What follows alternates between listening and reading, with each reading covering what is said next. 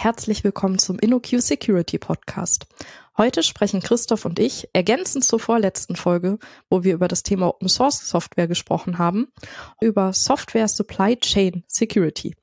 Hallo erstmal Christoph. Hallo Lisa. Ähm, wir wollen über Software Supply Chain Security sprechen und ich glaube, am nettesten wäre es, wenn wir erstmal erklären, was das überhaupt ist, was sich dahinter verbirgt. Ähm, genau. Ähm, den Security-Part, den lassen wir jetzt erstmal weg, sondern äh, vielleicht erklären wir erstmal, was die Software Supply Chain eigentlich ist. Ähm, das kann man sich so ein bisschen am besten herleiten von der normalen Supply Chain, äh, also der auf Deutsch der Lieferkette, wo wir irgendwie irgendwelche Ressourcen haben, die dann äh, transformiert werden, transportiert werden in verschiedensten Prozessschritten und am Ende irgendwie was ein Produkt ergeben. Und ähm, Software ist ja auch ein Produkt, ne, äh, was wir äh, haben ne, in unserem Umfeld oder ein Service. Und der hat äh, entsprechend auch so eine Kette. Und ähm, was man so als erstes, äh, woran man als erstes denkt, sind wahrscheinlich so Software Dependencies, also Libraries, die ich in mein Projekt reinziehe. Aber dazu äh, zu der ähm, Supply Chain äh, gehört noch deutlich viel mehr dazu. Ne? Das ist halt ähm, die Dependencies das ist aber auch zum Beispiel die Infrastruktur äh, oder Tools, die ich benutze äh, zum Bauen. Ne? Also mein, mein, meine GitLab-Instanz könnte das sein oder GitHub. Ähm, also Repositories äh, gehören dazu, der Source Code, äh, Cloud-Dienste, auf denen ich das vielleicht deploye äh, oder die ich benutze, um das zu deployen, äh, Binaries, die ich benutze, Konfigurationen, äh, Repositories, hatte ich glaube ich schon, äh, Secrets können dabei sein und so weiter und so fort. Also eine ganze Kette an Ressourcen, die dazu beitragen, dass ich am Ende ein, eine Software oder einen Service deployen kann. Ähm, von daher ist das schon noch ein bisschen mehr. Sehen wir auch, äh, warum das wichtig ist, dass man auch äh, die ganzen anderen Dinge betrachtet und nicht nur die, die direkten Software-Dependencies dabei. Ähm, es gibt eine ganze Reihe von, ich sag mal, semi-offiziellen auch ähm, Definitionen. Da kann man was äh, bei der NIST na nachlesen oder im Mitre Tech Framework oder auch bei der äh, Cloud Native Computing Foundation haben so ein Paper rausgebracht und ähm, die sind so im Wesentlichen immer gleich. Es gibt da so einige Kontroversen, ähm, was jetzt dazugehört oder nicht. Ähm, es gibt zum Beispiel die Kontroverse darüber, ob so eine Typo-Squatting-Angriff äh, auch dazugehört. Ähm, was ist denn Typo-Squatting? Ja, das ist, äh, wenn ich, ähm, das gehört zu dem, wenn ich versuche, die, ähm, also so Dependencies von so einem Projekt anzugreifen. Und ich könnte jetzt sagen, ähm, es gibt ganz, ähm, ganz populäre Dependencies, was weiß ich, Babel, ne, im, im JavaScript-Bereich. Und dann mache ich da so einen kleinen Typo rein, dass es ganz ähnlich heißt. Also ich vertausche zum, äh, am Ende zum Beispiel das E und L. Dann habe ich Bubble äh, und ähm, wenn jetzt jemand anders diesen Typo machen würde beim, das kann ja ganz schnell passieren, dass man so einen äh, Buchstabendreher da drin hat, ähm, dass äh, der das dann äh, entsprechend in sein, sein Projekt mit reinzieht, ähm, weil er sich vertippt hat auf der Kommandozeile. Ne? Irgendwie npm install Bubble anstatt Babel, dann äh, ist das schon drin. Das nennt man Typo-Squatting.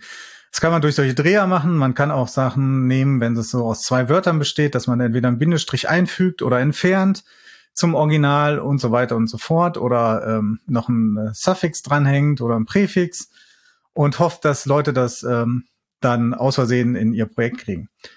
So, äh, und da kann man jetzt bösartigen Code einführen, der dann, äh, was weiß ich was macht, einen Kryptominer installiert oder sonst versucht da Secrets vom Rechner zu stehlen oder Daten zu exfiltrieren und so weiter und so fort. Kann man sich ganz viel vorstellen, wie man das missbrauchen kann. Und bei manchen, also der Angriff ist jetzt klar, ähm, und bei manchen äh, wird das äh, Definition halt nicht als ähm, Angriff auf die Lieferkette, die Software-Lieferkette äh, gesehen, weil das Babel ja eigentlich nicht kompromittiert wurde. Eigentlich gehört ja Babel dann, also in dem wenn wir in dem Beispiel bleiben, gehört ja zu meiner äh, Supply Chain. Das wurde ja gar nicht kompromittiert, sondern da wurde einfach ein Fehler begangen. Andere sagen jetzt, das war vielleicht ein Angriff auf die äh, auf die Personen. Ne? Personen gehören nämlich auch zu der Supply Chain. Ne? Die könnten ja auch kompromittiert werden. Ähm, ne? Man könnte die erpressen, um vielleicht Code einzuschleusen äh, oder versuchen, deren äh, Account zu übernehmen. Gibt es ganz viele Möglichkeiten. Und ähm, dann könnte man das so sehen, dann wird es auch wieder dazugehören. Ähm, also das kann man sich beliebig haarspalterisch definieren.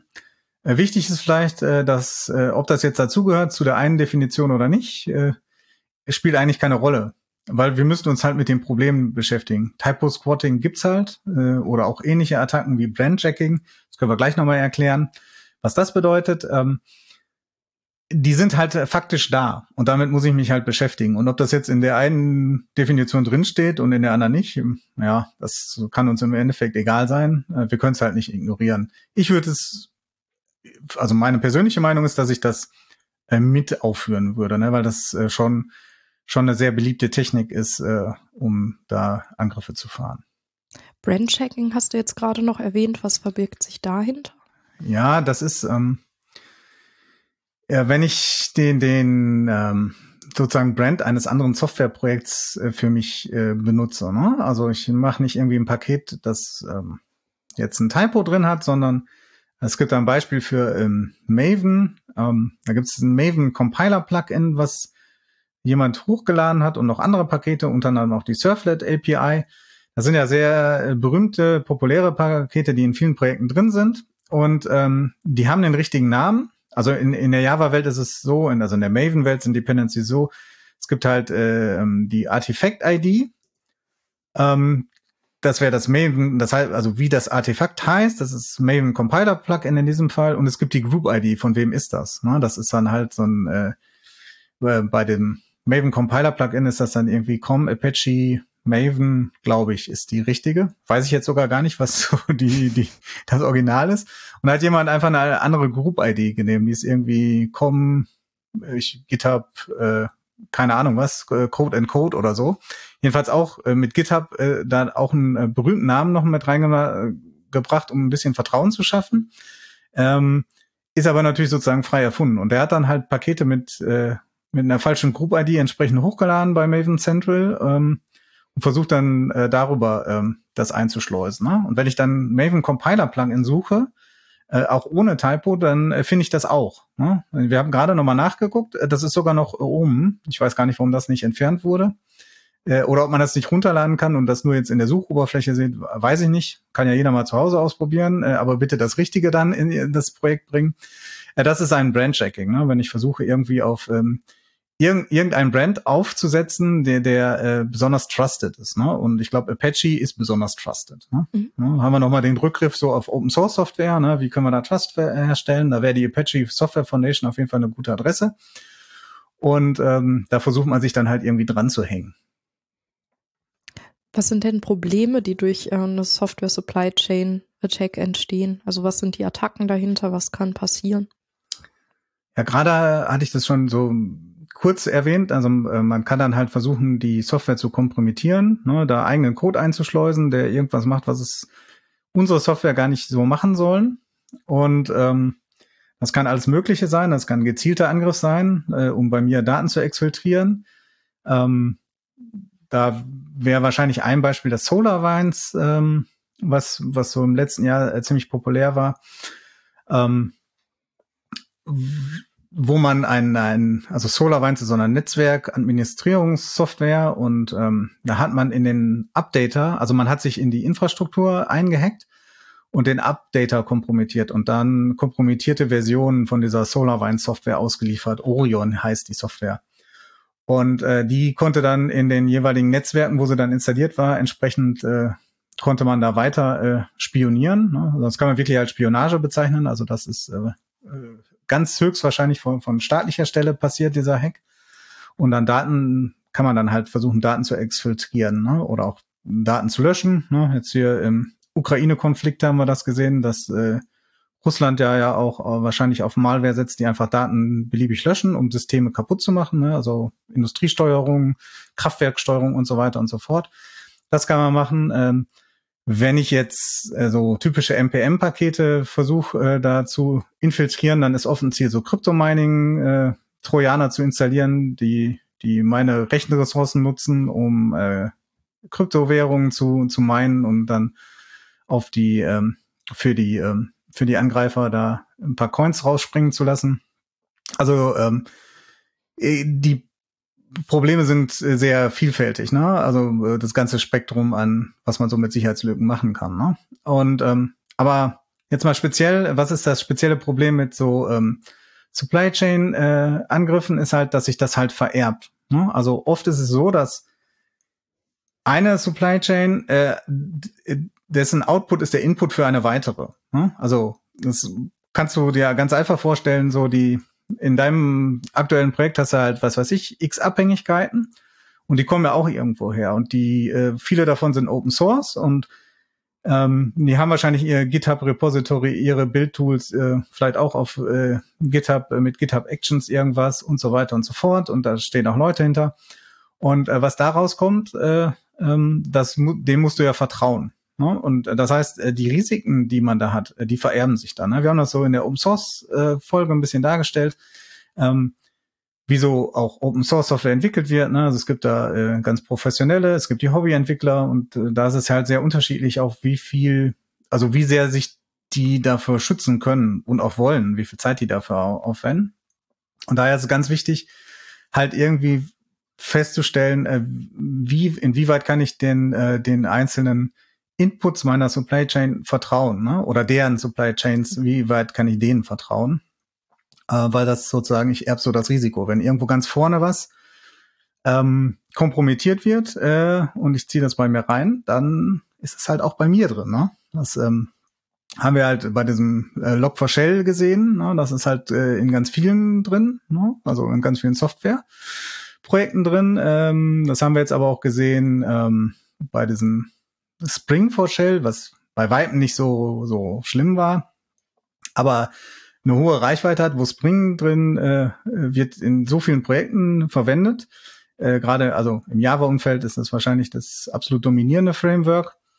Und äh, da muss man dann halt schnell drauf äh, reagieren können. Ne? Oder jetzt auch äh, Zlib war das ja, so eine Kompressionslibrary, die überall drin ist. Ne? Und ähm, sozusagen, desto, desto verbreiteter das ist, äh, desto mehr Trust sollte man äh, haben können was leider nicht immer so ist. Ne? Ja, hast ja festgestellt, dass es auch durchaus äh, Software gibt, die von irgendwelchen Hobbyentwicklern gemacht wird äh, und die trotzdem total verbreitet ist. Ne? Also OpenSSL war ja das Beispiel, was bis zu dem bis zu Heartbleed halt äh, völlig unterfinanziert war, aber ähm, eine der absolut kritischsten Bibliotheken für das ganze Internet war. Ne? Mhm. Das ist halt äh, deshalb ist wichtig, darüber zu sprechen und zu sehen, äh, was kann man da vielleicht alles so machen.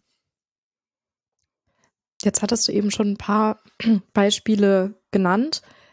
Hast du noch mehr aktuelle oder besonders spektakuläre Beispiele für Supply Chain Attacks? Weil dann macht es das Ganze vielleicht noch äh, greifbarer, die ganze Attacke. Ja, es gibt unglaublich viele Beispiele. Ähm, was wir gerade, ähm, was ich schon mal erwähnt habe, so MPM oder so, ist leider leider sehr oft betroffen. Ne? Also in letzter Zeit war da dieses äh, Collar.js und Faker.js-Drama. Ähm, oder jetzt auch ganz aktuell Node IPC, ne, wo der Entwickler sich entschlossen hat, dass ähm, er äh, schaut, äh, bin ich jetzt hier auf einem Rechner in, in Russland, ne, hat dann versucht, so über Spracheinstellungen und andere Sachen rauszufinden, äh, ob er sich da irgendwie befindet oder über GeoIP, ich weiß das gar nicht mehr genau, wie er das gemacht hat und dann äh, versucht hat, einfach äh, erstmal den Rechner zu löschen. Äh, das hat er dann relativ schnell zurückgerollt, ähm, weil das natürlich auch Leute betrifft, äh, die, die jetzt mit, mit dem äh, Angriff von Russland auf die Ukraine gar nichts zu tun haben. Ne? Irgendwie war da auch, glaube ich, eine Menschenrechtsorganisation betroffen, die natürlich auch vielleicht Infrastruktur dort betreibt. Das hat er zurückgebaut und dann ähm, dieses Peace Not War sozusagen eingebaut, wo dann erstmal nur eine ähm, ähm, Meldung auf der Konsole ausgegeben wird. Ne? Was jetzt so von, von der Auswirkung nicht so schlimm ist, aber insgesamt ist das, glaube ich, äh, keine Art legitimen Protest da zu zeigen. Ne? Das wirkt halt viele Gefahren, ähm, auch für Leute, die damit jetzt gar nichts zu tun haben. Ähm, ja, also äh, Node und NPM ist halt auch durch die schiere Größe des Ökosystems halt unglaublich oft betroffen. Ne? Also glaube, äh, später können wir nochmal diskutieren, wie sich so verschiedene Ökosysteme schlagen. Da ist Not halt, äh, sagen wir mal, abgeschlagen hinten. Ähm, aber es gibt auch ganz andere Sachen. Ne? Also, ähm, also es gibt es auch in anderen Ökosystemen. In Python haben wir äh, Beautiful Soap. Ähm, das ist so ein HTML-Parser, der auch äh, unglaublich populär ist, äh, weil er sehr fehlertolerant ist. Also so für alles, was man so an Web-Scraping und so macht, da ist er irgendwie drin. Und da gab es auch äh, mit äh, noch gar nicht so lange her so eine Typo-Squatting-Angriff, der alle möglichen Schreibweisen, also wo man gesehen hat, dass das total gezielt gemacht wird auf dieses Paket, alle möglichen Schreibweisen äh, versucht, also Fehlschreibweisen äh, versucht da äh, hochzuladen mit einem Paket, was ähm, auch kompromittiert ist. Ne? Und das Problem ist, die machen ja auch erstmal dasselbe. Ne? Also ein geschickter Angriff äh, macht ja nicht nur den, den äh, schädlichen Code ausführen, sondern die machen ja erstmal auch die normale Funktion, die das ursprüngliche Paket, das man sozusagen damit angreift, ähm, führen die ja auch aus. Ne? Das fällt, fällt gar nicht so unbedingt sofort auf. Ähm, wie gesagt, also im Python-Umfeld gibt in, mit, in dem Zusammenhang wurden auch noch mehr Sachen aufgedeckt.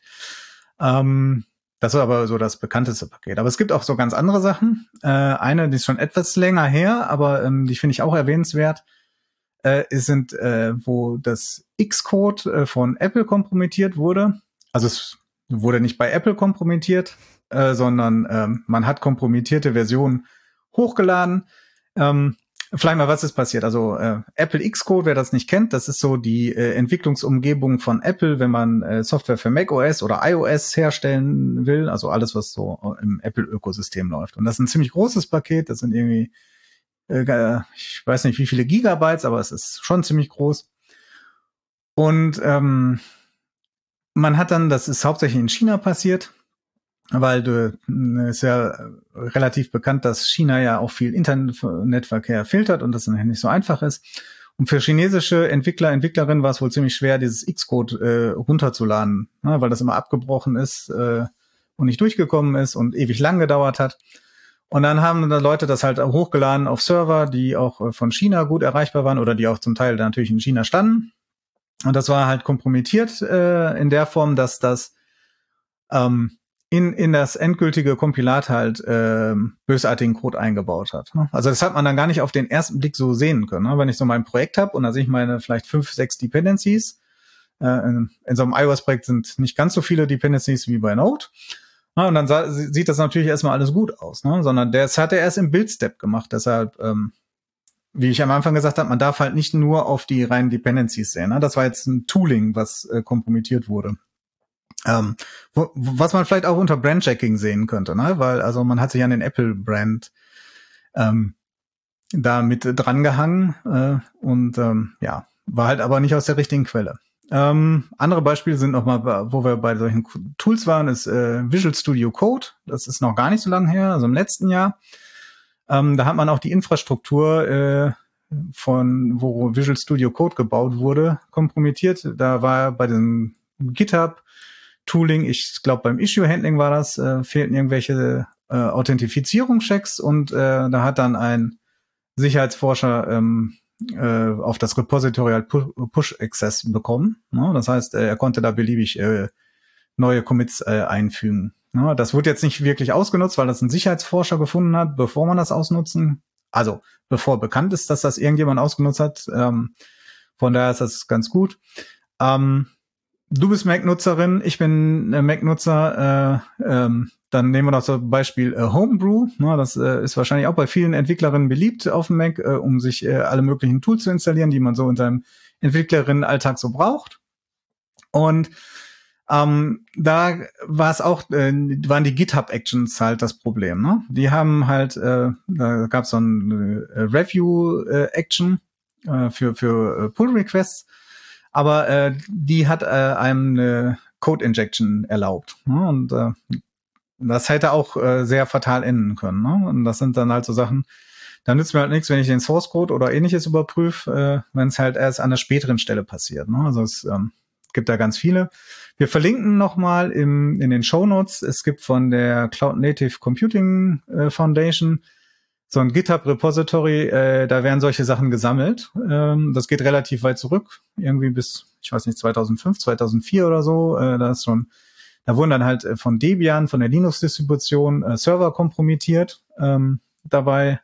Ähm, und da werden solche Sachen gesammelt. Da kann man sich ein bisschen umsehen und dann sagen, ich züchte jetzt lieber Schafe, weil das ist mir alles hier zu gefährlich. Ich glaube, ich habe auch noch ein Beispiel, das ist aber eher äh, Ich habe das vor kurzem gelesen und das ist eher ein äh, lustiges Beispiel, was verhindern möchte, ähm, dass eine Supply Chain Attack da reinkommt.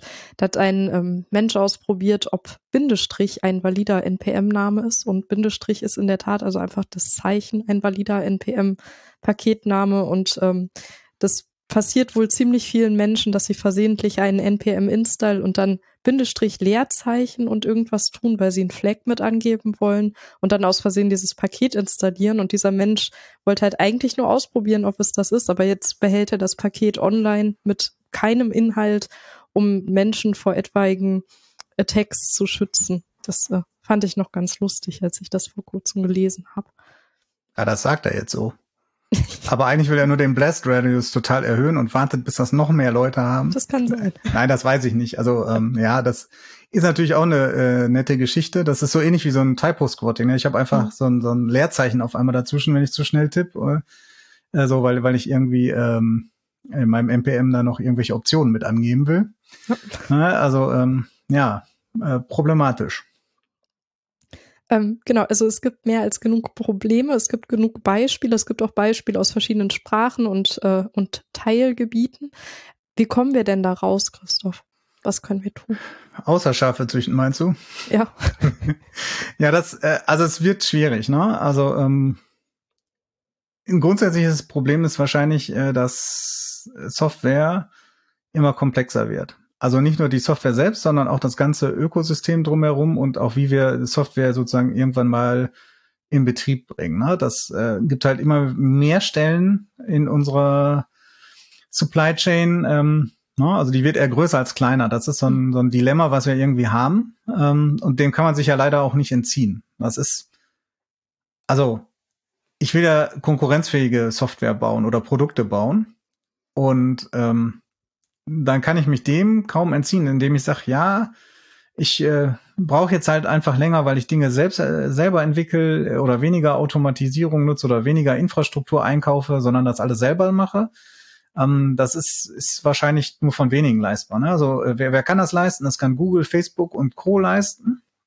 Ja, also die haben riesige Teams. Ne? Also da kommt ja auch sowas wie Kubernetes her, so, so Infrastruktursachen und so. Und die haben ihre eigenen Bildsysteme und ähm, ihre eigenen Frameworks und alles. Ne? Ähm, also die haben das äh, ziemlich gut unter Kontrolle. Ne? Die können sagen, wir benutzen kaum was von von anderen. Ne? Aber äh, so, das können halt auch nur die ganz wenigen ganz Großen leisten. Und alle anderen müssen halt auf alles so zurückgreifen und dann müssen wir halt sehen, was wir da tun. Ne? Das, das Wichtigste, was wir da haben, ist natürlich ähm, Vertrauen, ne? Trust. Ähm, welche, welcher Software und welchen Tooling und äh, auch welchen, welchen Menschen können wir vertrauen. Ne? Und dann habe ich gerade gesagt, so Kubernetes, äh, Google, dann würde ich sagen, ja, den können wir wahrscheinlich noch ganz gut vertrauen. Ne? Äh, gegenüber irgendwie einer kleinen Klitsche. Wahrscheinlich können wir denen auch jetzt besser vertrauen als vielleicht irgendwelchen ähm, russischen Produkten. Ne? Also ähm, Jetzt nicht, weil die das, äh, äh, weil die generell schlechter sind, aber die vielleicht vom Staat äh, gezwungen wären. Ne? Also wir haben diese Kaspersky ähm, ja auch jetzt gehabt in Deutschland, dass das jetzt nicht mehr eingesetzt werden soll. In den USA ist das schon viel länger so, ne? weil man sagt, ja, der Staat könnte jetzt Kaspersky dazu zwingen, ähm, dass dieses äh, Antivirus-Tool äh, zu missbrauchen. Und es läuft halt mit hohen Rechten auf solchen Rechner ähm, von vielleicht Entwicklern, oder von Bildservern oder wo auch immer das so läuft ne, und könnte da Schaden anrichten. Ne? Dasselbe haben wir da mit der Diskussion mit Huawei. Ähm, der scheinbar den, den auch nicht mehr zu vertrauen, weil wir sagen, der chinesische Staat könnte das missbrauchen. Ne? Ähm, das ist halt also ganz wichtig. Und das jetzt, ich habe jetzt über die ganz große Ebene so auf den Staaten äh, ähm, das äh, aufgeführt, aber das gilt natürlich auf der, der auch auf der kleineren Ebene. Ne? Also ähm, ich muss halt sehen, wem ich vertraue. Und das ähm, kann sein, dass ich auch kleinen Projekten vertraue, weil ich zum Beispiel die Entwickler kenne, ne? weil, ich, weil, ich, weil ich die Leute dahinter kenne. Ne? ist halt was anderes. Also, also wenn ich jetzt zum Beispiel sage, ich nehme ein Open Source Projekt, was die, die InnoQ released und ich kenne die Kollegen, die das machen, dann habe ich ein viel höheres Vertrauen, auch wenn da nur drei Leute anarbeiten, dran arbeiten, als äh, wenn ich jetzt irgendwie äh, drei Leute, die in den Staaten sind oder in Australien oder in Japan oder was weiß ich, wo äh, leben, mit denen ich keinen Kontakt habe, die ich nicht kenne oder so. Und auch wenn die ein gutes Produkt herstellen, ne, ähm, ist, ist der Trust natürlich ganz anders. Also das ist das grundsätzliche Problem. Und das ist halt ein Dilemma, äh, aus dem wir nur schwer rauskommen. Ne? Ähm, das andere ist, ich kann natürlich versuchen, äh, irgendwelche Mitigations zu machen ähm, an verschiedenen Stellen, um sozusagen mit dem ak akuten Problem äh, auch umzugehen. Ne? Ich kann ja nicht sagen, ja, ich komme da nicht raus, ich mache nichts, außer ich äh, züchte jetzt Schafe, ähm, sondern äh, ich muss, muss dann versuchen, was zu tun. Ne? Und ähm, ich weiß nicht, äh, man, also da kann man über die einzelnen Sachen immer noch mal eine, eine ganz eigene Folge machen. Ähm, da gehen wir jetzt nicht in jedes Detail ein, aber es gibt halt eigentlich äh, halt äh, zwei Stellen, an denen man ansetzt. Ne? Man setzt an den Inputs an, ne? so, also was kommt da mal rein und man setzt besser auch noch an den Outputs an. Und das ist sowas, was, was wahrscheinlich viele äh, vernachlässigen, weil auch nicht das Tooling immer so gut ist dafür, um das zu machen. Was meinst du mit Inputs und Outputs in dem Fall? Ja, also wir hatten ja am Anfang äh, gesehen, also äh, in, in diese Supply Chain kommt irgendwas rein, Inputs, ne, also mal meine, meine ähm, Libraries, äh, also Third-Party-Libraries oder auch die Infrastruktur und das Tooling und sowas und der Source Code, das sind also sozusagen die Inputs. Und ähm, da könnte ich jetzt anfangen zu sagen, ich mache jetzt so eine äh, SCA, Software Composition Analysis. Also ich schaue erstmal, aus welchen Teilen besteht denn meine Software. Ne? Und ähm, was da manchmal rausfällt, ist, äh, ist im Moment im, hört man das immer ganz aktuell, ist die S-BOM, ne, die Software Bill of Materials. Das ist dann halt eine Liste aller Komponenten, die sich so äh, in meinem Produkt befinden. Ne? Ähm, da, das versucht man jetzt auch ein bisschen zu standardisieren, damit das Tooling da, also das Format, was ist denn so in der S-BOM drin ne? und wie, wie ist das strukturiert, ähm, damit man mit automatischem Tooling da arbeiten kann. Dass man die zum Beispiel scannen kann und sagen kann, oh, da ist jetzt hier ähm, ähm, eine Java-Version drin, die äh, hat halt folgendes äh, Security-Problem. Ne, war jetzt letztens, dass es so ein äh, Problem gab, ab, ich glaube ab Java 15, dass ähm, Signaturen nicht mehr geprüft wurden, beziehungsweise dass man diese äh, Signaturprüfung von äh, elliptischen Kurven, also EC, SDA, dass man die um umgehen konnte, also so ein Bypass dafür machen konnte, ne? weil man irgendwie, man hatte Code von C++ auf Java ähm, portiert, ähm, um äh, und hat dann irgendwelche Checks vergessen und dann konnte man halt mit so gefakten Sachen da einfach das äh, äh, umgehen. Ne? Und äh, das würde dann sagen, okay, deine Java Runtime hier ist äh, da gefährdet. Oder was in letzter Zeit war, war halt äh, ähm, Zlib oder Spring, ne, hatten wir vorhin Spring for Shell, konnte dann sagen, okay, äh, hier die Software, die du da benutzt, ähm, da ist das drin, aktualisiere das mal. Ne? Das hat noch so ein paar mehr Sachen äh, drin, die die jetzt gar nicht so äh, Gefahren auf der Security-Ebene geben, sondern ähm, in so einer S-Bomb sind auch die Lizenzen ähm, normalerweise vermerkt. Ähm, äh, da schließen wir wieder an Open Source an. Ähm, jetzt nicht in Sachen Security, aber nicht jede Open Source Lizenz ist ähm, kompatibel zueinander. Und ähm, wenn ich auf einmal Software austauschen müsste, ganz schnell, dann kann das natürlich auch ein Problem werden, weil ich vielleicht keinen adäquaten Ersatz finde. Ähm, dann ist das kein Security-Problem, aber natürlich trotzdem ein Problem meine, meiner äh, Software-Supply Chain. Ähm, ja, ähm, das kann man machen. Aber das ist halt gar nicht so einfach. Ne? Also die typischen Scanner, die nehmen sich dann so eine Ebene vor. Also ich habe jetzt in MPM ist das schon eingebaut. Äh, Audit, das sagt so, äh, ja, ich gleiche mal die Dependencies ab mit der äh, mit einer Datenbank von bekannten äh, Schwachstellen.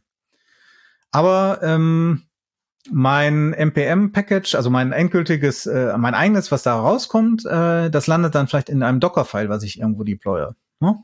Ähm, Im Docker-File ist aber noch ein bisschen mehr drin. Ne? Da ist dann halt irgendwie so eine äh, Linux-Distribution zum Teil drin. Ähm, ähm, Node ist da drin und sonstiges. Ne? Also alles, was ich brauche, um mein ähm, dieses JavaScript-Zeug, was ich da zusammengebaut habe, auszuführen. Da muss ich natürlich auch schauen. Ne? Also äh, die und das Base-Image könnte auch irgendwie ein Problem haben. Ne? Also da können natürlich auch ähm, Software drin sein, die gerade verwundbar ist. Aber das geht dann weiter. Danach, okay, jetzt habe ich so ein Docker-Image gescannt, jetzt muss ich das auf dem Kubernetes-Cluster aber deployen. Aber auf dem Kubernetes-Cluster, die Nodes oder so, da läuft auch ein Betriebssystem drauf, was auch wieder Schwachstellen haben kann. Ne? Da müsste ich da mal schauen, ne? was, was mache ich denn jetzt mit dem äh, Cluster und, und so weiter und so fort. Ähm, ja, und ähm, man kann natürlich auch äh, in die andere Richtung gehen, sozusagen. Ähm, wie kommt denn jetzt zum Beispiel, also jetzt, äh, jetzt waren wir sozusagen ganz am Ende der, des Deployments mit, mit dem Kubernetes-Cluster. Ähm, Jetzt gehe ich aber ganz am Anfang der Kette und sage, ja, wie kommt denn jetzt Source Code bei mir rein? Ne? Also wer kann denn jetzt hier committen? Ne? Können da Commits reinkommen, über die ich keine Kontrolle habe? Wir hatten vorhin das Beispiel mit VS Code, weil das Tooling nicht richtig eingestellt war oder so, hätte da irgendwie jeder irgendwas pushen können. Fällt das überhaupt auf? Ne? Also ähm, bei einer, es gibt ja keine Datenbank gegen meine eigene Software der, der, der Schwachstellen, ne? sondern ich muss ja auch irgendwie sicherstellen, okay, wer darf äh, in mein Repository pushen. Da könnte ich sowas äh, etablieren, wie dass ich äh, Commit signiere. Ne? Und dann weiß ich, okay, wer, wer kann das denn alles machen? Ne? Wahrscheinlich fällt es auch auf, äh, wenn man mit wenig Leuten dran arbeitet, wenn auf einmal ein neuer Committer da ist. Äh, ne? Aber so E-Mail-Adressen und sonst was kann man alles faken. Ne? Aber äh, wenn ich signiere, dann äh, müsste man schon den, den, den Schlüssel desjenigen kompromittieren. Ne? Oder wer darf so ein Release bauen, ne? Und was ist dafür nötig? Braucht man vielleicht eine Zwei-Faktor-Authentifizierung dafür, ne? Und wird ein Release wieder signiert und so, ne? Also ich muss auch an, an der Stelle dann äh, wieder ran. Und äh, das sind alles so die Inputs. Ähm, da gibt's Tools zum automatisierten Scannen. NPM Audit habe ich jetzt genannt. Ich nenne mal Trivy als äh, äh, Container-Scanner, der solche Images scannen kann und so. Und gibt halt ganz viel Toolings, äh, Open Source, aber auch viel kommerzielles gerade so die, die ganze Chain von vorne bis hinten abdecken wollen, sind dann auch eher kommerziell, mit denen ich äh, meine Inputs versuchen kann, irgendwie safe zu haben. Ne? Also ähm, das, das sind in dem Fall die, die ganzen Inputs, die wir haben, die wir absichern müssen. Und mhm. da ist meine Erfahrung auch so, das macht auch schon relativ viele Leute, jedenfalls zum Teil fangen die an, weil weil so ein, also so ein Tooling in dann in die Pipeline zu setzen, ist jetzt auch nicht äh, Hexenwerk. Ähm, das ist schon mal ein erster guter Schritt. Ähm, zu der S-Bomb hätte ich kurz eine Nachfrage. Alle Beispiele, die du gerade brachtest, waren aus dem Java-Universum. Kann ich äh, die S-Bomb auch in anderen Sprachen verwenden oder ist es da eher unüblich? Ähm, eigentlich ist diese S-Bomb auf, auf den gesamten Stack.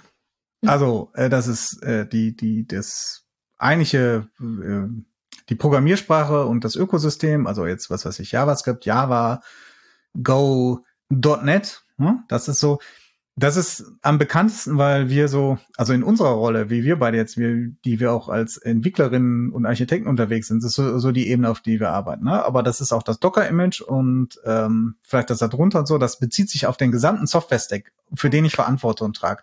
Man muss ein bisschen gucken, für was trage ich denn Verantwortung? Das ist, muss auch klar sein. Ich habe jetzt gesagt, Kubernetes ähm, da liegt jetzt auch irgendwie eine Linux-Distribution drunter unter jedem Knoten, aber äh, verwalte ich jetzt denn überhaupt den, den äh, Kubernetes-Cluster? Oder bin ich vielleicht irgendwo beim Cloud-Dienstleister, bei Google, Azure oder bei äh, Amazon? Dann sind die dafür verantwortlich, ne, den äh, zu, zu pflegen. Ne? Dann habe ich darauf ja äh, wenig Einfluss. Ne? Dann kann sein, dass das in meiner S-Bomb dann auch nicht drin ist, ne? was, mhm. weil ich auch gar keine Tools darauf ausführen kann, weil das gar nicht in meiner Hand ist. Da muss man sehen, wer hat die Verantwortlichkeit. Deshalb war ich so gerade so im Java JavaScript Stack, weil das ist so die, was die Entwickler äh, berührt, aber eigentlich steht in so einer S-Bomb vielleicht auch, welche GitLab-Version du hast und was dahinter steht, ne? Also, äh, sagen wir mal, also wir haben ja bei uns im Unternehmen GitLab auch, ähm, ne, unter anderem, ne, wir haben auch noch andere Systeme hier, auch nach Kunde und so, ne, Serverberatungsunternehmen so. Und äh, da ist natürlich auch ein ganzer Stack und da sind ganz viele äh, Abhängigkeiten drin. Ne? Und wenn man so ein GitLab selbst hostet, dann gehört eigentlich auch alles, was dahin auch mit in so eine S-Prom rein. Ne? Weil mhm. da könnte sich ja auch irgendwie eine Schwachstelle äh, ähm, irgendwie manifestieren, die dann ausgenutzt wird, um dann zum Beispiel Code ins Repository zu kriegen oder beim Bild einschleusen oder whatever. Ne? Also das ist ähm, äh, sehr, sehr vielfältig, ähm, wie das ist. Ne? Und dann ist halt die Frage, kann ich das sozusagen auf einen Klick sehen? Äh, was ich alles habe, von oben nach unten und werde erschlagen. Ne? Oder habe ich sozusagen unterteilt S-Bombs sozusagen für bestimmte Artefakte, ne? wo dann, wie gesagt, jetzt hier zum Beispiel nur meine Java oder JavaScript-Abhängigkeiten mit drin sind. Und habe ich noch mal eine gesonderte für meine Infrastruktur und so. Ne? Das ist, ähm, da gibt's auch noch nicht so eine einheitliche Sache. Ne? Also cool wäre natürlich schon, wenn man so auf einen Klick kriegt und dann aber sozusagen äh, runtergehen kann. Ne? Auf den zweiten Klick kriegt dann halt, äh, okay, was ist denn jetzt hier genau dieses Artefakt, was was die Lisa gerade mit ihrem Team zusammenbaut. Äh, und äh, da ist dann das GitLab und die Deployment-Plattform ist da erstmal nicht drin, damit man überhaupt einen Überblick so haben kann. Ne? Ich meine, für das automatisierte Tooling spielt die Größe dann wahrscheinlich weniger eine Rolle.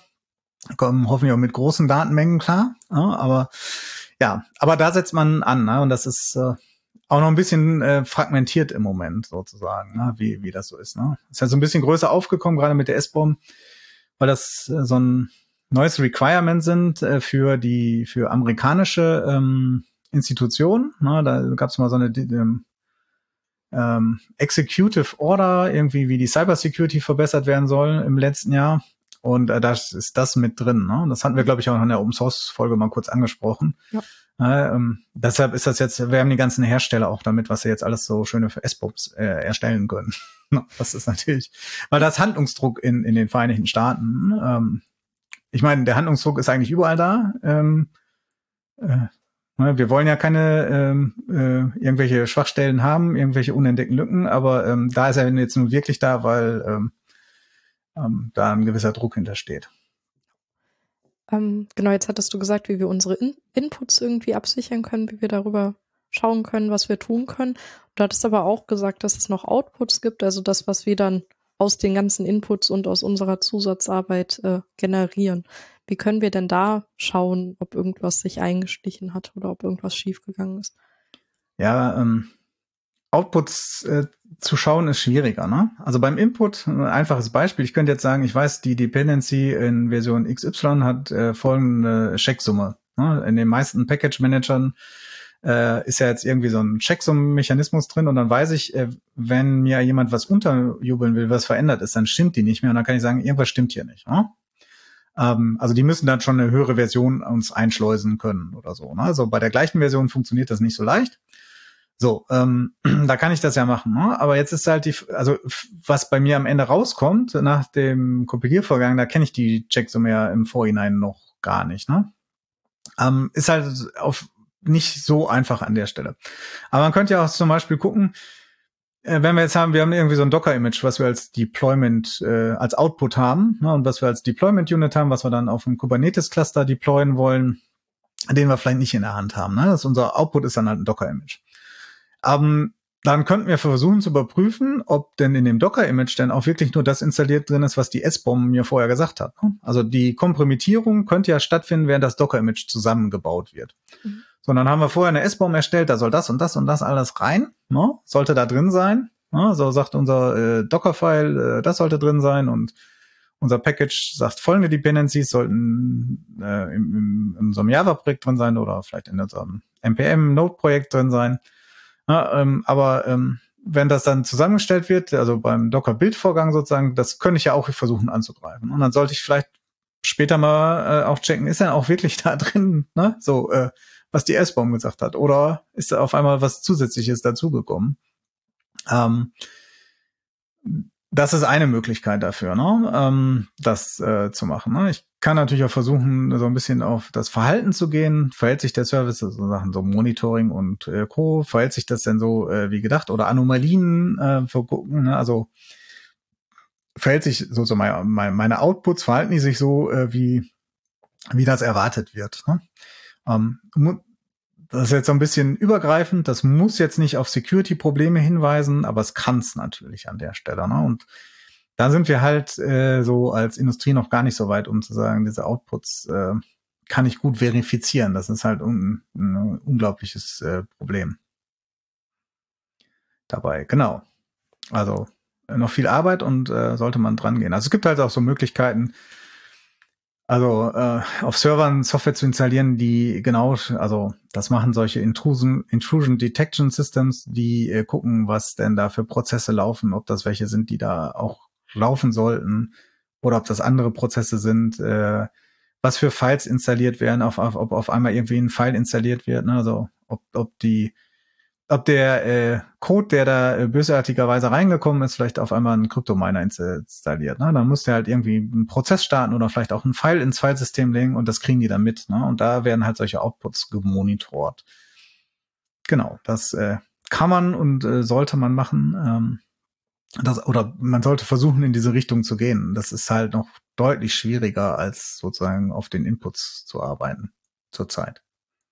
Gibt es denn neben der Kontrolle der Inputs und Outputs noch irgendwelche anderen Mechanismen, wie wir so, uh, Supply Chain Attacks verhindern können oder minimieren, reduzieren können? Ja, es, also der grundsätzliche Tipp ist, ähm, Komplexität und auch Abhängigkeiten sollten minimiert werden. Ne? Das ist gut für die Security. Ähm, wenn wir mal bei den Dependencies bleiben, ähm, äh, können wir mal ein paar Beispiele so durchgehen, wie sich so die Ökosysteme schlagen. Ne? Das hatte ich vorhin, glaube ich, schon mal angesprochen.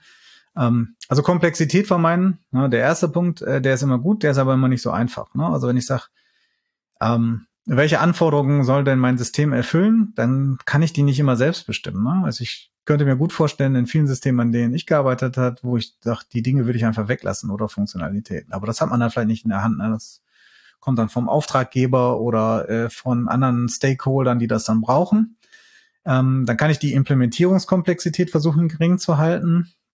Ähm, klar, aber das sollte ich vielleicht auch so. Ne? Das äh, ist gut für die kognitive Last, wenn ich mit so einem Projekt umgehen muss, aber es insgesamt halt äh, nicht mal so einfach. Aber Dependencies kann ich halt versuchen zu minimieren. Ne? Ähm, zu sagen, ich nutze nicht, äh, um irgendwie ähm, meinen Text äh, links einrücken zu können, äh, irgendwie eine Dependency oder sowas, ne? Oder ob zu feststellen, ob es äh, ein Array ist, nutze ich eine Dependency, die eine Zeile lang ist. So. du hörst schon, äh, ich äh, hau jetzt gerade mal wieder auf Node und äh, NPM rum. Ähm, ich habe nichts anderes erwartet. Christoph. Ja.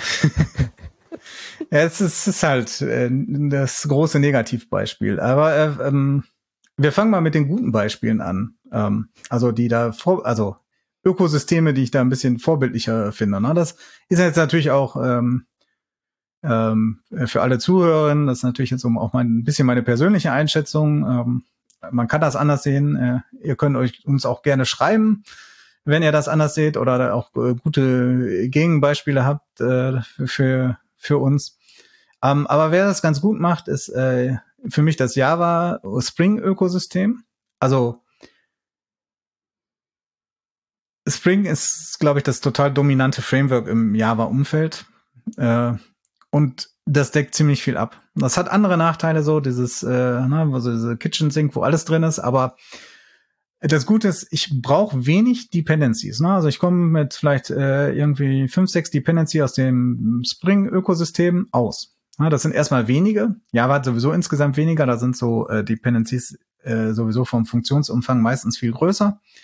Aber äh, ich habe wenige und ich habe die aus einer ziemlich vertrauenswürdigen Quelle. Ne? Haben wir vorhin angesprochen, ne? wem traue ich? Ja, vielleicht traue ich Google, äh, vielleicht traue ich meinen Arbeitskollegen, aber vielleicht traue ich nicht denen, die irgendwo äh, ein paar tausend Kilometer von mir entfernt sind, die ich nicht kenne, keine Ahnung von denen hab.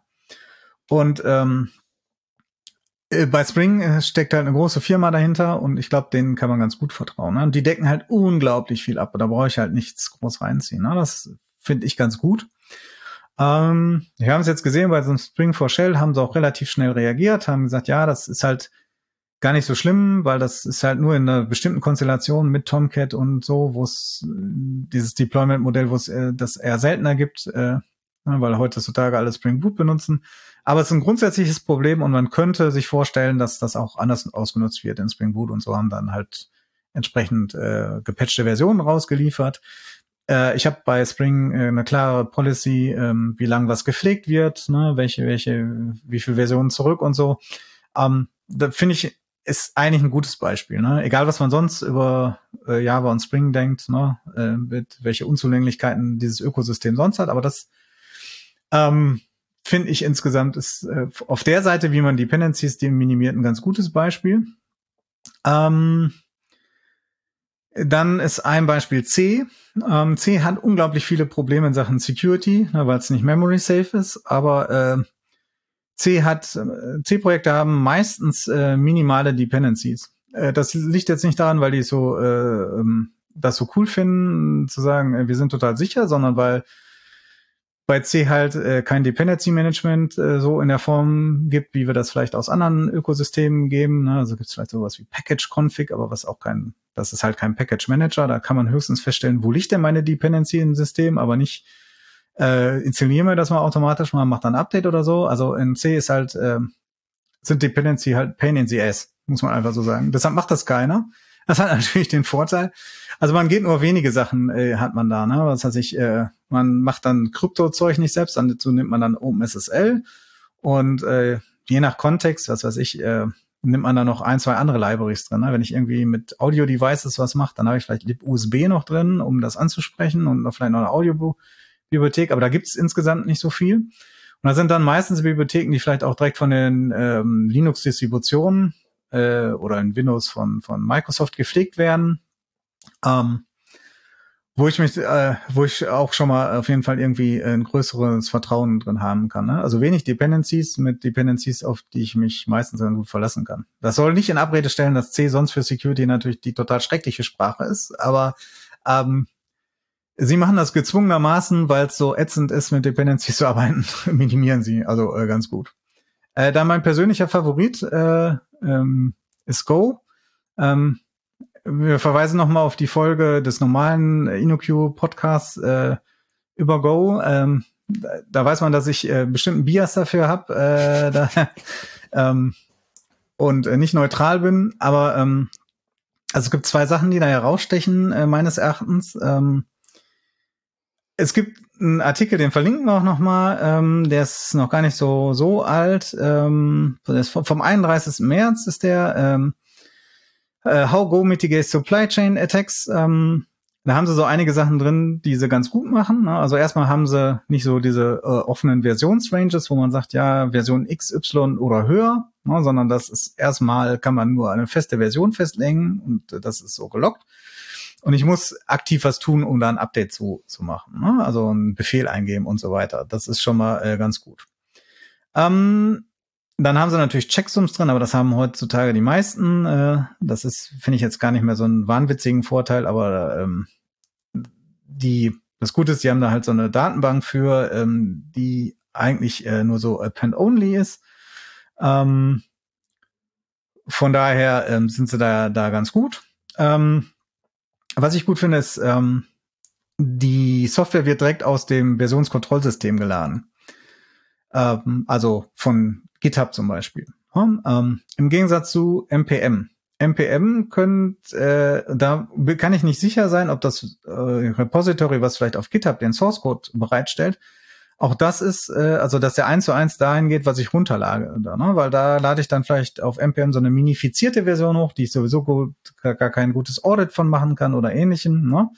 Ähm, das heißt, ähm, da habe ich wieder einen Schritt äh, zwischen, dem ich äh, vertrauen muss äh, oder den ich äh, verifizieren muss, wenn ich das Vertrauen nicht habe und der auch gar nicht so leicht zu verifizieren ist. Ne? Und äh, da sparen sie sich halt, äh, weil es halt direkt über die Versionskontrolle gemacht wird. Ne? Also diese Checksummen gehen auch genau über das, was in dem Repository steht. Ähm, das ist ganz gut. Ähm, dann wird kein Code ausgeführt äh, beim Package Management. Das ist ähm, bei einigen Package Managern so, ähm, NPM auch wieder, ähm, wo äh, so Pre- und Post-Install-Skripte gibt, also nur wo ich vom Installieren von so einer Dependency ähm, auch schon Code ausführe. Ne? Das ist, ich weiß, warum das da drin ist. Zum Beispiel, wenn man, damit kann man ja auch Tools installieren, ne? Und die müssen dann irgendwie in den Pfad gelegt werden oder ähnliches. Ne? Also das ist halt mehr als so eine reine Third-Party-Library, die ich in der Programmiersprache benutze. NPM macht da ein bisschen mehr. Ähm, da wird äh, dann halt Code ausgeführt. Das habe ich in dem Falle nicht so. Ähm, und das letzte, was in diesem Artikel ist, dem ich nicht ganz zustimme, ähm, ist ähm, unter der Überschrift A little copying is better than a little dependency. Äh, das geht so ein bisschen auf die, die Kultur ein bei Go. Ähm, da hat man gesagt, am Anfang hat man gesagt, äh, wir brauchen, wir machen sehr wenig Dependencies. Das kam daher, weil das alles so alte C- und Unix-Hacker sind. C habe ich gerade erwähnt, hat man so keine Dependencies oder nur wenig. Und ähm, so, äh, das hat man sozusagen versucht zu übertragen. Äh, man hat viele Dinge in die Standard-Lib gebracht, um so ein, so was weiß ich, das soll, ist halt für äh, zum Programmieren von Servern. Äh, ich habe in der Standard-Lib halt einen guten HTTP-Stack, einen TLS-Stack, JSON-Encoder, äh, XML-Encoder, äh, Templating für also für HTML oder auch für andere Sachen. Also ich habe alles drin, äh, um einen Service zu bauen ohne externe Dependencies. Und zwar auch in der Qualität, äh, die ich ähm, nutzen kann. Also ein HTTP-Server hat heutzutage irgendwie jedes Ökosystem drin, ne? aber nicht halt in Produktionsqualität. Also der Java-Beispielserver, der dabei äh, ist, oder der Python, irgendwie simple HTTP-Server, den kann man so zum Ausprobieren was machen, aber äh, das ist jetzt halt nicht production ready. Äh, bei Go ist es das schon. Ähm, so, und dann äh, sagt man ja, ich kopiere lieber ein kleines Stück Code, also ein bisschen Duplizierung, anstatt jetzt irgendwie mir groß Dependencies rein nehmen. Das finde ich prinzipiell gut. Das stimmt aber meiner, meiner Beobachtung nicht mehr so. In das Go-Ökosystem sind natürlich auch Leute gekommen, die jetzt nicht so von der C-Seite kommen. Sogar meiner Beobachtung nach viel weniger von der C-Seite als mehr so von Python und auch von JavaScript und so von so ähm, den Sprachen, die sehr große äh, ähm, Ökosysteme haben an Sachen, wie viel Libraries äh, gibt's denn so? Und die haben das auch mitgebracht. Also wenn man so viele moderne Go-Projekte installiert, die bringen halt auch ganz schön viele Dependencies mit. Ähm, da sind sie vielleicht gar nicht so viel besser als äh, JavaScript. Ähm, und deshalb stimmt das nur so halb. Ne? Also da muss man schon genau auf das Projekt achten, ähm, das man da benutzt. Aber, so, und jetzt komme ich zu dem, was ich, was in dem Artikel nicht drin steht, aber wo ähm, ich einen großen Vorteil sehe. Ich hatte gerade erwähnt, oft so Kubernetes. Äh, in meiner Arbeitswelt ist das sozusagen das Standard-Deployment-Modell für, ähm, für Webanwendungen, also Kubernetes beziehungsweise Docker-Images. Wir haben gerade gehört, ja, Docker-Images brauche ich vielleicht eine eigene S-Bomb für oder die wird viel größer, weil da auch noch ganz viel Zeug drin ist. Und da hat Go den Vorteil, äh, dass ich äh, äh als Normalfall irgendwie so ein statisch gelinktes Binary rauskriege. Und ich kann sogar auch äh, Abhängigkeiten, was weiß ich, so HTML-Templates oder so, kann ich da sogar noch ähm, embedden. Ne? Also die sind dann auch in diesem Binary drin. Und wenn ich kopiere es erstmal da rein. Das heißt, mein Docker-File ist immer sozusagen from scratch. Hm. Und nicht irgendein Base-Image hier, Alpine, bla bla bla, wo, wo allein schon auf, auf der Ebene ganz viele Dependencies mitkommen, die ich eigentlich gar nicht brauche äh, oder gar nichts von weiß. Ähm, und das hat schon einen Vorteil, dass man sozusagen äh, sich äh, das alles sparen kann. Ähm, und dann so ein statisch gelinktes Binary hat. Das können andere Programmiersprachen auch. Also C kann ich das auch äh, machen, aber C will ich ja gar nicht.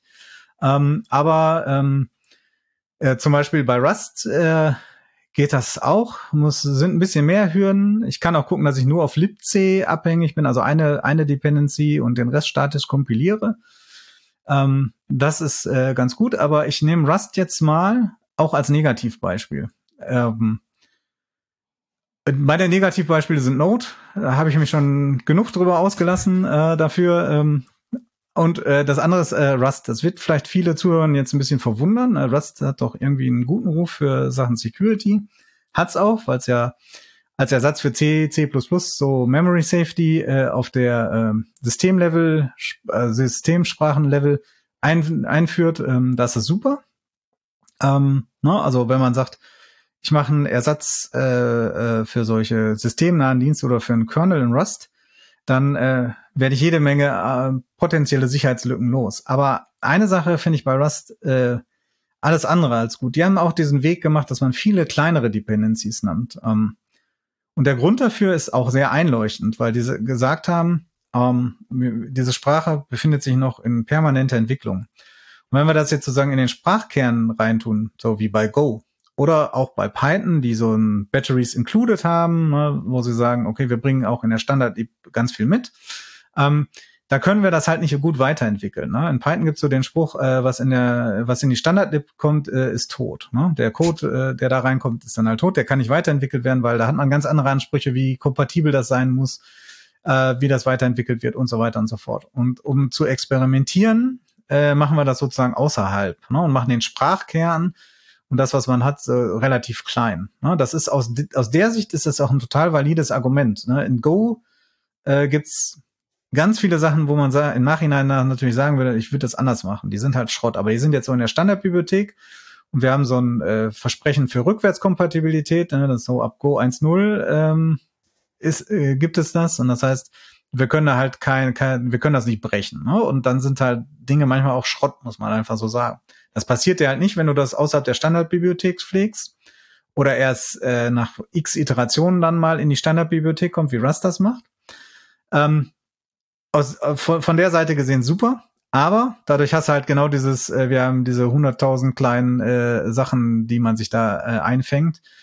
Ähm, hat man bei Rust auch. Deshalb ist das in Sachen Dependencies minimieren ein Negativbeispiel. Sonst finde ich Rust total gut. Ne? Hat super viele Sachen, äh, die die äh, bewundernswert sind, äh, na, wie die das machen ähm, und die, die man vielleicht auch in vielen Sachen viel öfter einsetzen sollte. Also alles, was so C, C++ ist, sollte man damit nach und nach ersetzen oder gar nicht mehr damit anfangen, sondern vielleicht mit Rust. Aber Äh, in der Sache sind sie halt, ähm, äh, naja, äh, so eher in Richtung Notniveau. Ne? Ähm, von daher ist das für mich da ein äh, Negativbeispiel.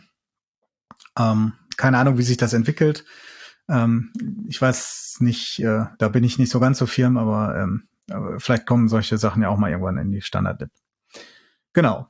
Ähm, ja, das sind so die, die großen Ökosysteme, wo ich mich ein bisschen mit auskenne. Ähm, bei den anderen weiß ich es nicht so. Doch Python kann ich noch was zu sagen. Äh, das ist leider auch kein so super Beispiel, äh, weil die auch ähm, sehr viele äh, Dependencies mit äh, mitbringen oft. Ähm, also das Ökosystem ist sehr groß. Sie sind nicht so klein wie wie äh, in Node, also nicht so kleinteilig, äh, aber es trotzdem, also so ein typisches Python-Projekt bringt auch eine ganze große Anzahl von von Dependencies mit, wo man bestimmt nicht bei jedem sagen kann, ja klar, da vertrauen wir mal jetzt ganz gut drauf.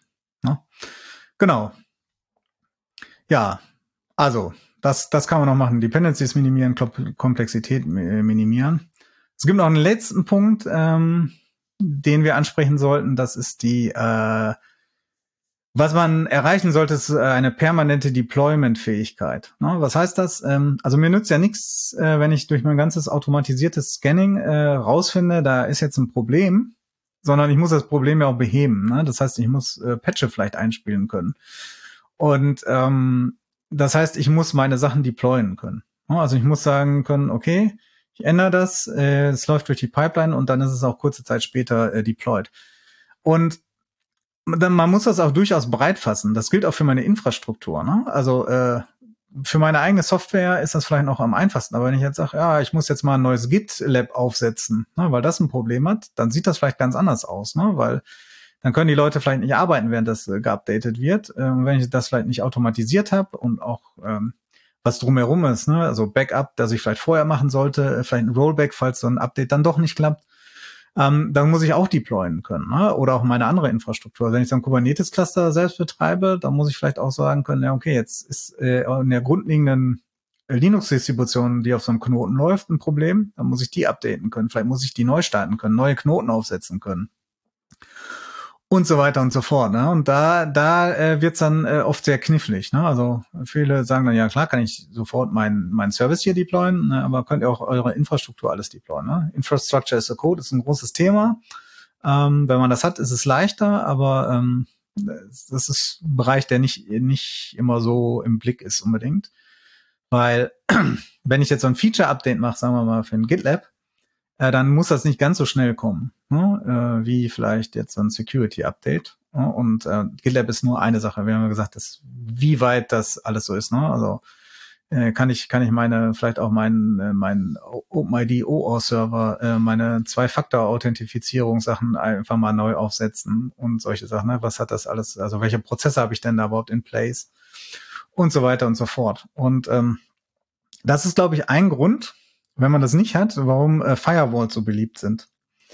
Ähm, weil, also bei vielen Angriffen, die wir jetzt so gesehen haben, hier Log4j und sonst wie, dann hieß es immer ja, welche Firewall-Regeln gibt's denn dazu?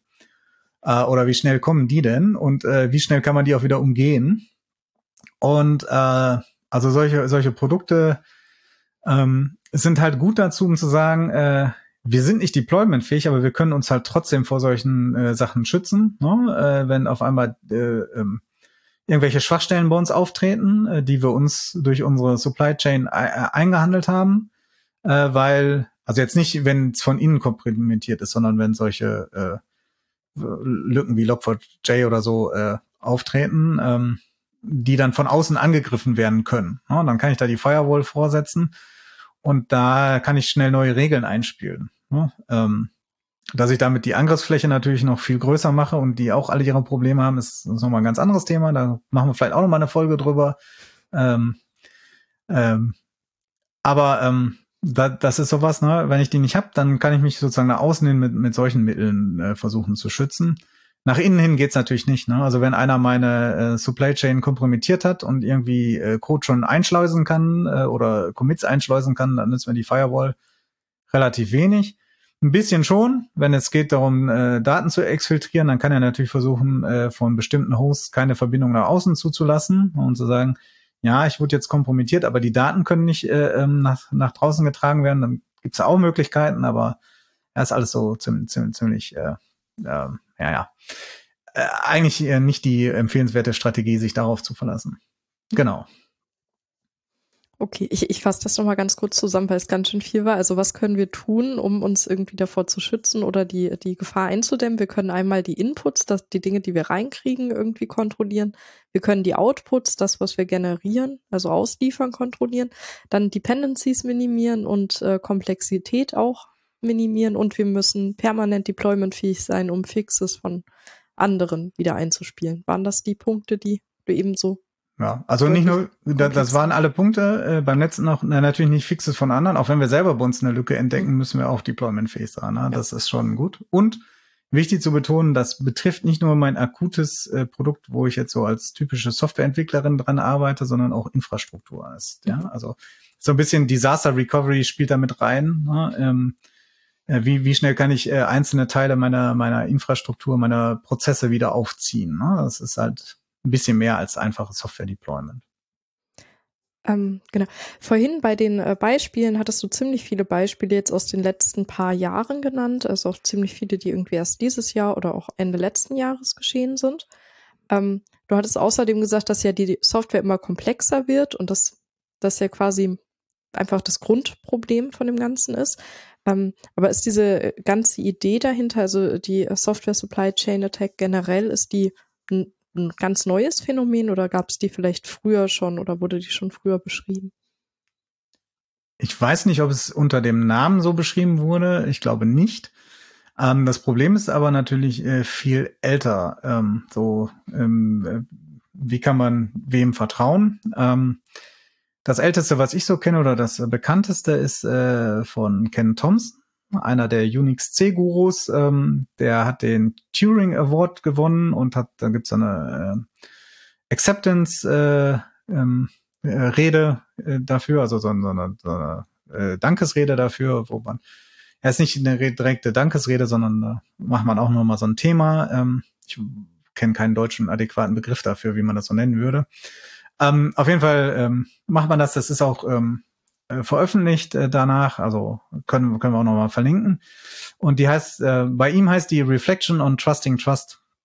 Und äh, da macht er ein, ein Phänomen auf, dass man äh, äh, einen Compiler also hat, der ähm, in die, die Kompilate, die er erstellt, halt eine Backdoor einbaut.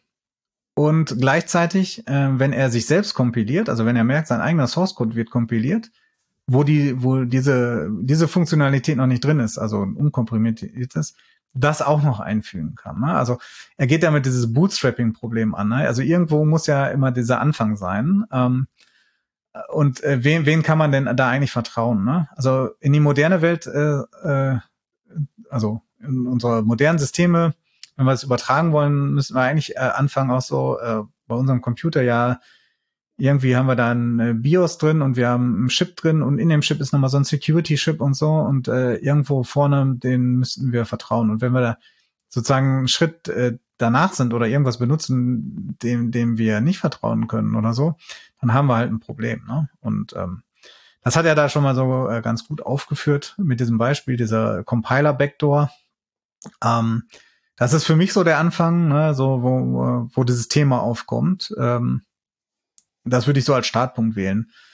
Wann der Begriff jetzt Software Supply Chain erst einmal kommt, weiß ich nicht, aber bestimmt später als, als das. Ja, das äh, verlinken wir nochmal, ist auch ein, eine interessante Lektüre dabei. Also, ja, okay. das ist so für mich der Startpunkt, den ich so sehe. Christoph, ich glaube, ich habe keine Fragen mehr zum Thema. Möchtest du noch irgendwas ergänzen? Ah, ich glaube, wir haben jetzt viel abgehandelt. Ähm, bei vielen Dingen können wir noch mal in Details äh, gehen, vielleicht in, in einzelnen Sendungen, so was so alles für Tooling gibt und was da empfehlenswert ist oder nicht.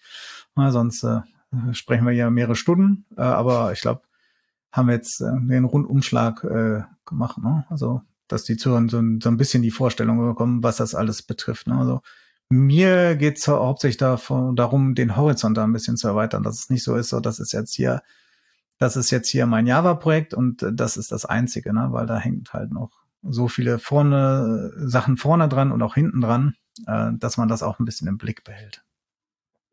Super, schöne Schlussworte. Dann Christoph, vielen, vielen Dank für die schöne Folge, für die ganzen Informationen. Ähm, und dann danke an euch da draußen, dass ihr so lieb zugehört habt. Wir hoffen natürlich, dass es euch gefallen hat. Ähm, wenn ihr irgendwelches Feedback zu der heutigen Folge habt oder zu irgendeiner Folge, die zuvor passiert ist, dann könnt ihr uns natürlich gerne eine Mail schreiben, auch wenn ihr Fragen habt oder euch vielleicht eine ganz spezielle Folge wünscht, vielleicht auch zu Themen, die irgendwann mal erwähnt wurden. Dann sendet uns einfach gerne eine Mail. Die E-Mail-Adresse steht einmal unten in den Shownotes.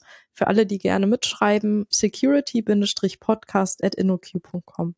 Vielen Dank, dass ihr dabei wart. Bis zum nächsten Mal. Ciao.